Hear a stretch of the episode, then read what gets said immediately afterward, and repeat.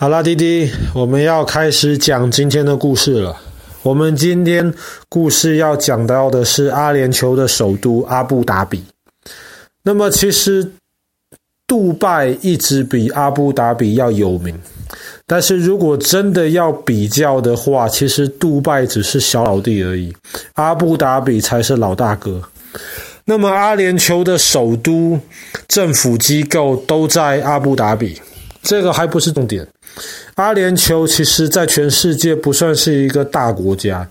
但是阿联酋却发现全世界第五大石油的存量，大概全世界有快百分之十的石油都在阿联酋。虽然说是在阿联酋，实际上这么多的石油基本上都是在阿布达比。是属于阿布达比酋长，那么你就可以想象，阿布达比本身人没有多少，却有这么多的石油，所以这个地方的政府还有老百姓其实非常非常有钱。在全世界其他地方，比方说我们在街上有时候会看到自动贩卖机，通常都是那个饮料，有时候可能是卖一些那种小的点心、巧克力之类的。阿布达比，你可以发现自动贩卖机卖黄金的，只要你肯付钱，你就可以刷卡，自动贩卖机里面就可以直接丢出黄金来，你就可以买黄金。然后这个卖黄金的自动贩卖机，甚至它外壳其实都是镀金的。这个地方其实虽然没有杜拜有名，但是一点都不比杜拜低调。那么在阿布达比呢，他为了也是一样学习杜拜，吸引观光客。他觉得杜拜用的这个方法其实还蛮好的，特别看到杜拜的这个什么帆船饭店呐，这个棕榈岛盖得很成功，阿布达比也想这么做。比方说，我们知道意大利有一个很有名的比萨斜塔。比萨斜塔当时本来是要盖一个一般正常的塔，要盖正的，可是那个地方的土有点松软，这个塔地基打得不坚固，所以比萨斜塔后来就慢慢倾斜，它最多是倾斜快五度，那么现在它大概修正了一下，倾斜在四度。阿布达比那边盖了一个首都大楼。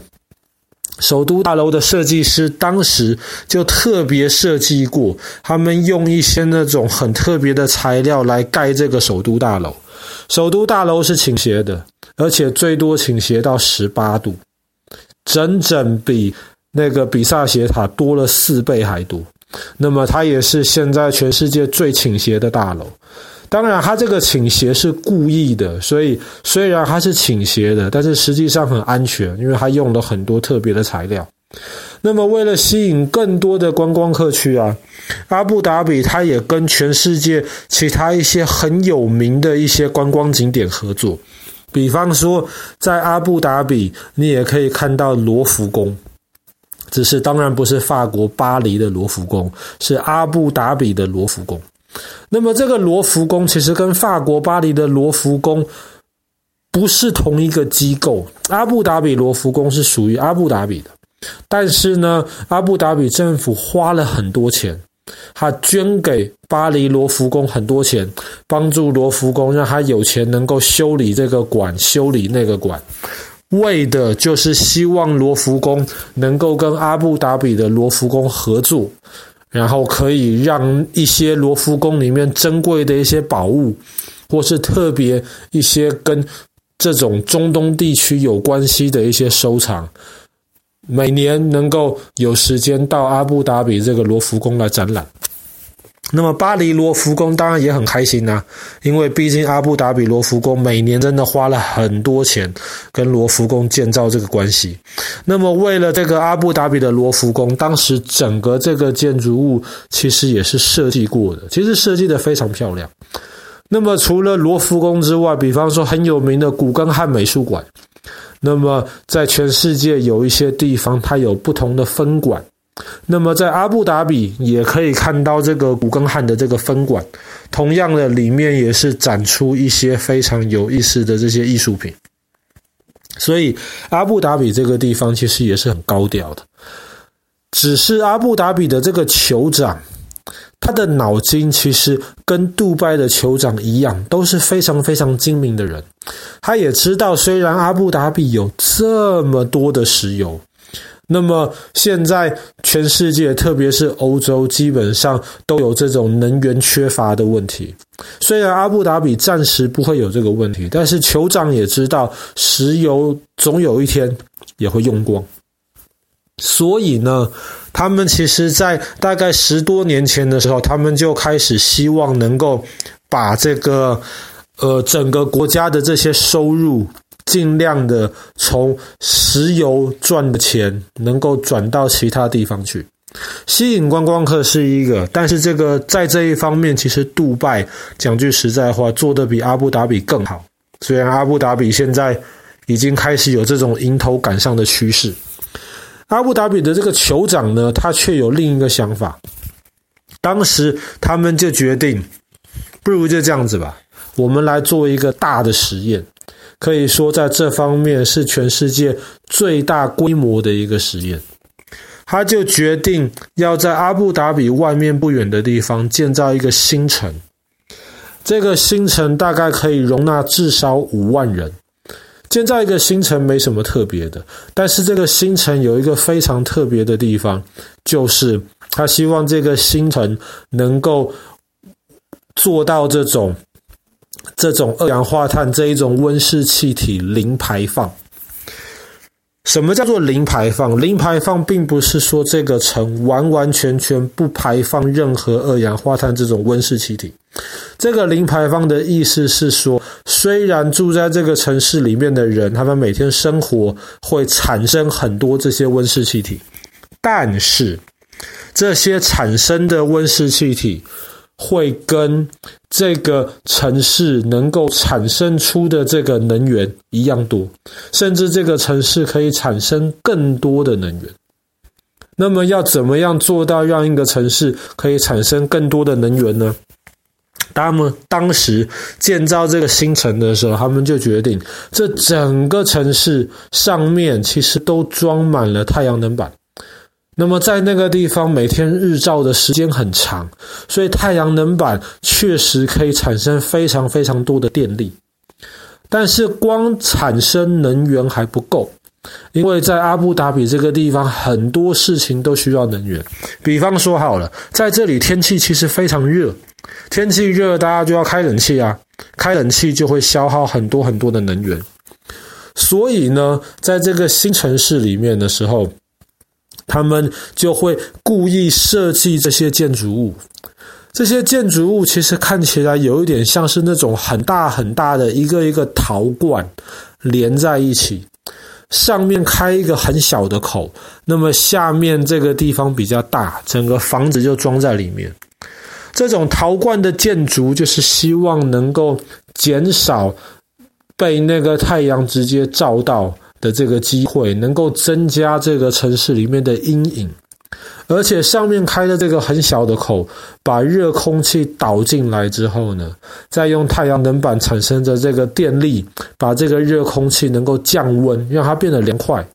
所以在这个新城市里面的温度，走在街道上的温度，大概比阿布达比的温度低个十五到二十度，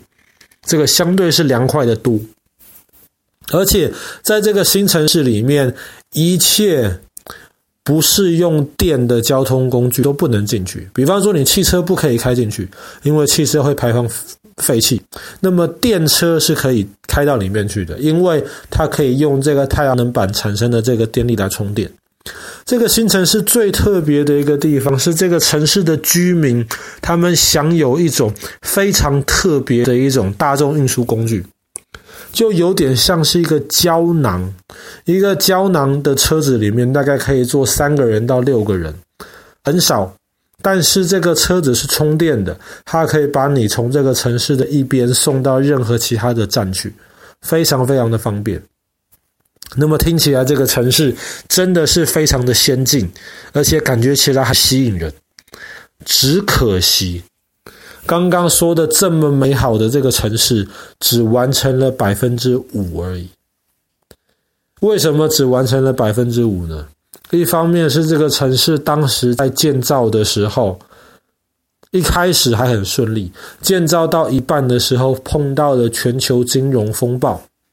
那么全球金融风暴也影响到了阿布达比政府。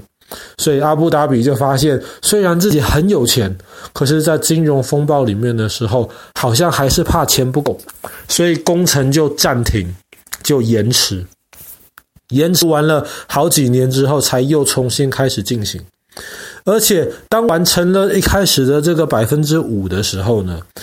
大家发现，原来要建造一个这种。这种温室气体零排放的这样子的一个城市，其实比想象中更困难。比方说太阳能板，大家发现，因为阿布达比周围都是沙漠，所以这个沙子很容易风沙就把太阳能板给挡住，那么就影响了这个发电的效率。所以这个城市后来大家发现没有办法零排放的这样做下去。所以现在这个城市大概只完成了一半多一点点，但是除了一开始的百分之五以外，接下来没有人敢再宣称这个城市可以做到温室气体零排放。那么现在的目标是能够这个城市排放的温室气体是不超过这个能，呃，哦不对，应该是。这么说，这个城市产生的能源应该是要超过这个城市排放的温室气体的一半，所以就用这个百分之五十为出发点。所以很遗憾，这一个这么大的一个实验，现在来说是失败的。但是至少阿布达比政府他们一开始有这样子的一个企图心跟远见，能够进行这样子的一个实验。其实就这个精神而言，还是蛮让人值得佩服的。好啦，那么我们今天的故事就讲到这边。阿布达比的，呃，阿联酋的首都阿布达比。